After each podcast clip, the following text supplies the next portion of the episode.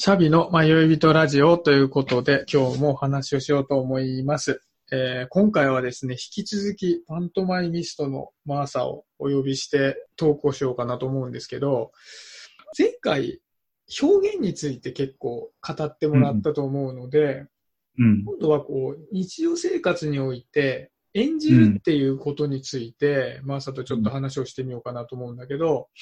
はいはい。さっきね、ちょっとこう、バックヤードっていうか、収録してないところで話してた部分で、日常において使われる演技っていうのは、とかくネガティブな感じで使われやすいっていう話をちらっとしてたので、ちょっとそれはここから深めようということで収録が始まっておりますが、その辺、なんかちょっと補足してもらってもいいですか？そう、そうなんですよ。これはですね、なんか、我々演者のなんか命題といいますか、演技っていうもののブランディングを向上させるための活動の一つだと思っていて。なんか一般的に演じるっていう言葉の意味を考えたときに、どうしてもやっぱネガティブに捉えられてしまうっていうことがあるかなと思うんだよね。それってうん、例えば、夫婦関係で夫を演じているとか。会社で上司を演じているっていうふうに言葉を聞いたときに、どうしてもその上司とか夫っていう役が、うん。素を表現していないっていうか、なんか嘘のキャラクターを出していて、本当はこういうふうに思ってるんだけど、うん。上司っていうものをすごく求められてるから仕方なくやっているっていうふうな、なんか意味にとらわれたりとかしない？ああ、でもそれはするよね。なんかさ、あの、例えばさ、昼顔みたいなさ、あの、妻を演じてるっていうとさ。とかく自分は妻を演じていて、本当は妻じゃなくて自分を見てもらいたいのに、うんそういうふうにやってるから、自分を見てもらえる人のところに行きたいみたいなことで言うと、その演じてる妻っていうのは、その本人にとってはネガティブな話になってくるしね。ね、そう。で、うんうん。まあ、我々は、我々はっていうふうにちょっと言っちゃうけど、それはなんかちょっと言葉の意味としてはあんまりそういうふうには捉えてほしくなくて、うんうん。本来ならば演技っていうのは、もっと素直な、すごい純粋なものなはずなの。ほうほう。嘘を表現するものではなくて、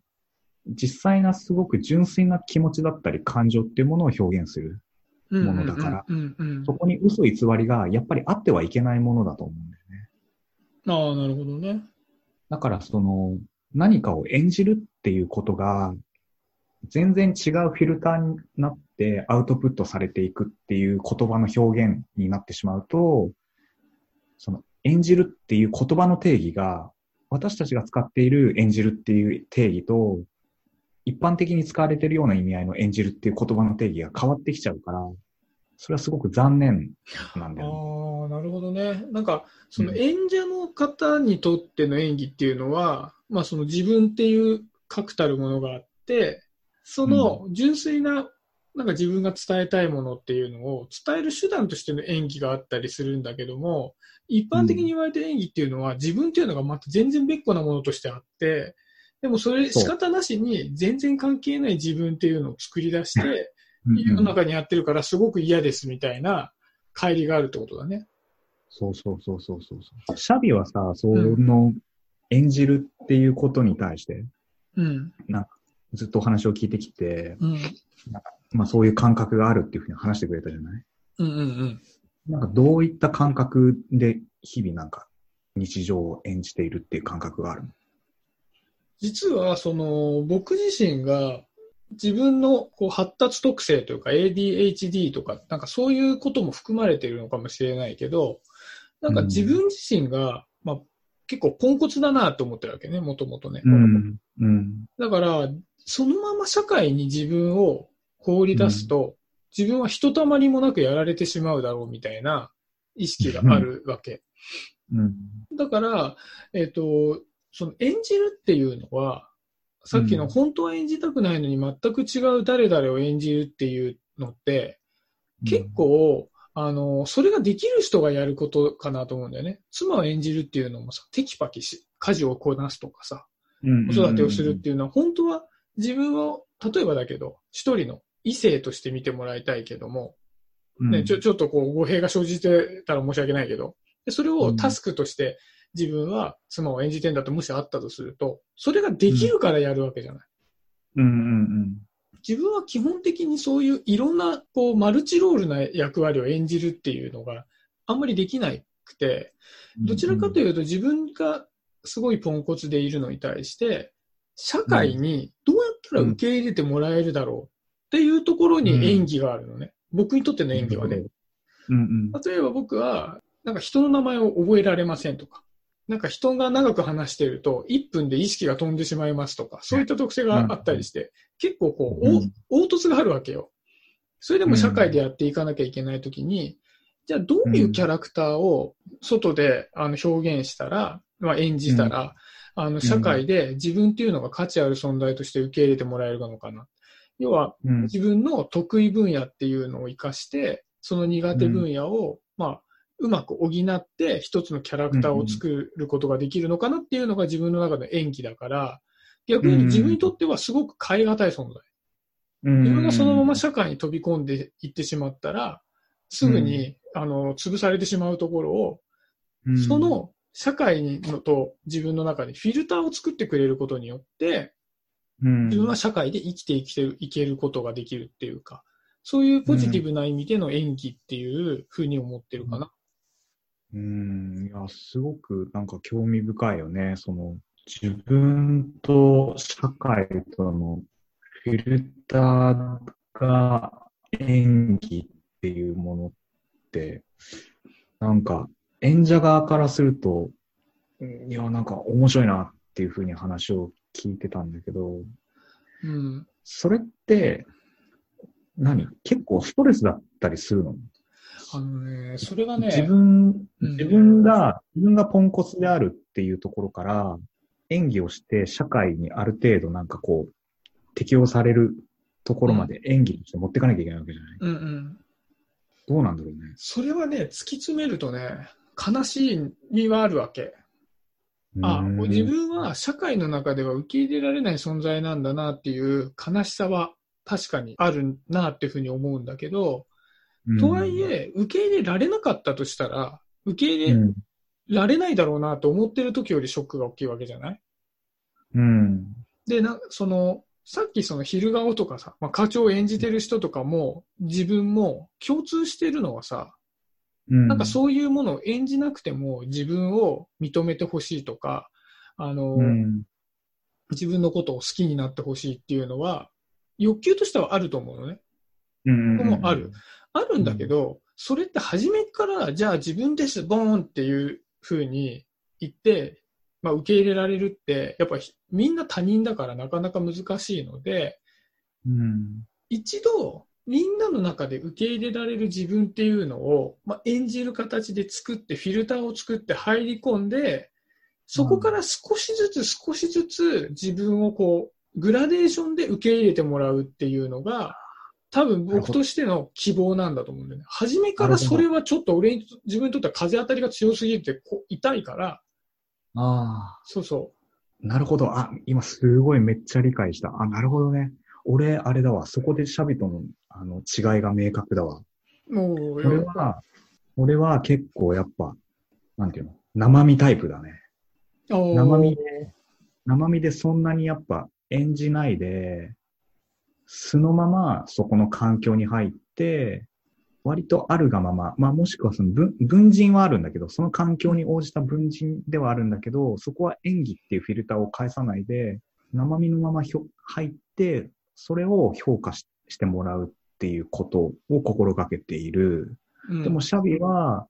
一旦演技っていうフィルターをつけて、うん。そこの環境でいろいろなんか、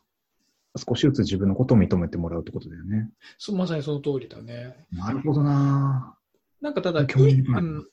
今ちょっと、まさき話聞いてて、こうなんじゃないかなっていうのを感じたのが、まあもともとなんか僕とマーサのスペックの違いとかっていうふうに片付けしてしまうとちょっとあれなので、なんかそうじゃなくて、なんか自分とマーサのこう人生のしやり方の違いというか、なんかそこあるかなと思ってて、自分はその演技とかっていうのを、マーサは4歳の時からまあ子役をやってたって言ってたけど、自分はうんいわゆる王道の校、小学校時代、中学校時代歩んでってるんでね。そこでうまくいかなかったことはたくさんあるんだけど。うん。だから、なんかその自分をすごい出していくっていう、それで世の中で受け入れられている、自分が表現できているっていう感覚を持ったことがないわけ。だから。常に社会適応を目指して、多分その鎖片びらを着て、じゃあどうちょちょっとずつ今慣れてきたから脱いでも大丈夫かなみたいな人生をえ歩んでんだけど、マーサの場合は、あの比較的もともとその子役っていう、うん周りの人がやってなかった世界を、うん。うん。にいた人間じゃない。うん。そこで一本立ったものがあって、それがまあ武器としてずっとあるから、別にみんなと同じ軸の中で、みんなに順応して生きていくしか選択肢がないっていうふうに、もともと感じてなかったのかもしれないと思ったの。いや、本当そうだと思った。今うん話を聞きながら。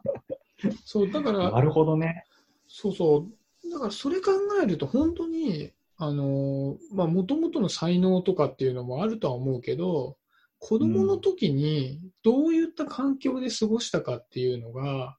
今そうやって社会に出て、まあ、会社とかで振る舞っていく、振る舞い方まで、にまで影響を及ぼすわけよ。うん。そうそう。だから、うん、なんか、初めにまあ学校でさ、もうさ、すごい勉強が好きでね。そこで一本もう勉強っていう、もうマジョリティ中のマジョリティの分野で、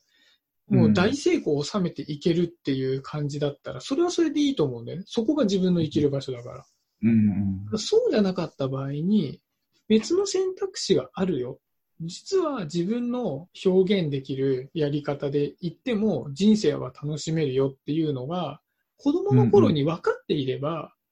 多分今鎖片びらで多分社会に入っていかなかったかもしれないよね。うん。えっと、ちょっとなんかナーバスなところに入るのかもしれないけど、それなんでそのくたび、片びらをつけなきゃいけなかったのかっていうところだよね。俺とシャビを別に比較するのが別になんか価値があるとかって全くな思ってないんだけど、うんうん。なんていうのかな。別にその生身のままでも別にいいわけじゃない。まあそうね。うん。でもそれは、シャビの中でなんでその生身じゃなくてくさび片びらをつけなきゃいけなかったのかなっていうのは単純に素朴に疑問。俺これはね、もう完全に小学校の頃だと思うんだけど、うんあのー僕すごい社交的な子供だったのね。うん。もうみんな友達だと思ってたわけ。もう家帰ると、家じゃあ帰るときに一人で歩いてると、全然知らない人が周り歩いてたら、じゃあ今日誰と帰ろうかなと思ってたの。で、話しかけて一緒に帰ったり、で、家で新しいおもちゃを買ってもらっては、近所のおばあちゃん家に、ちょっとこれ見せびらかしてくるわって言って遊びに行くみたいな。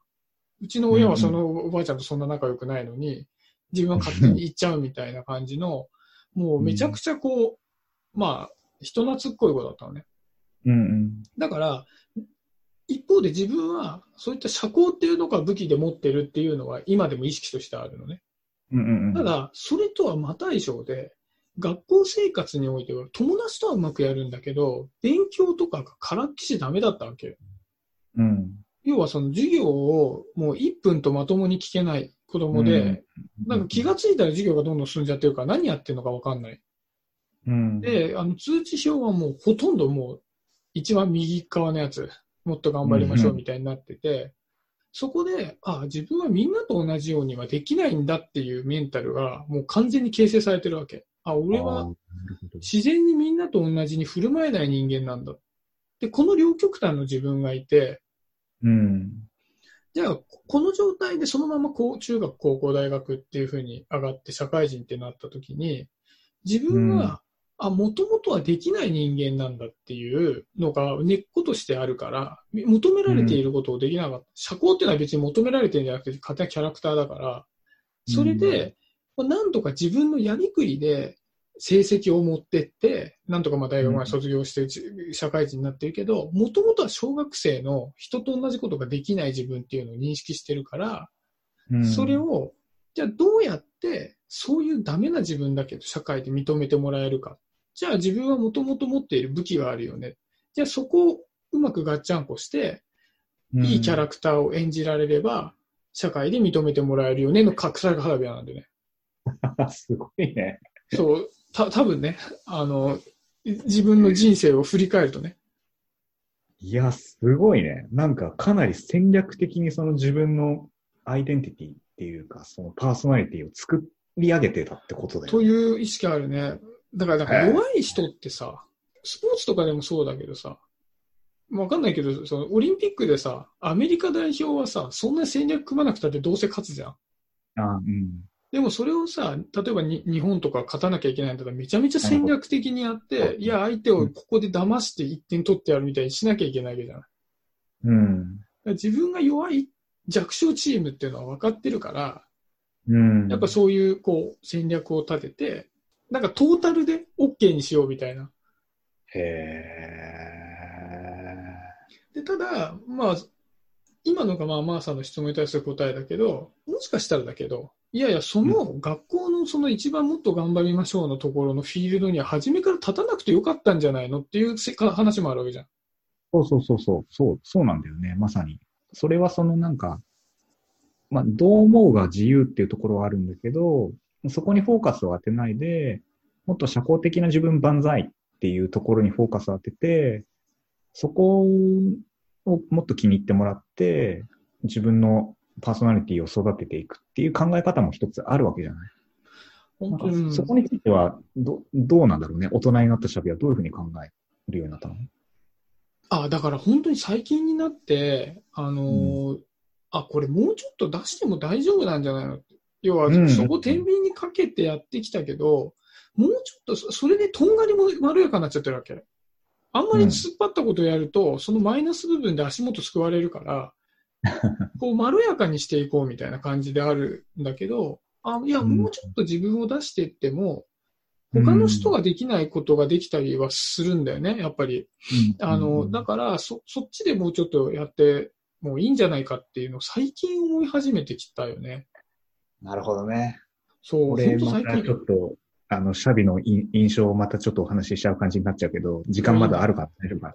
いいあと2分のいい感じで、あの、20分だけどね。15分じゃないけど。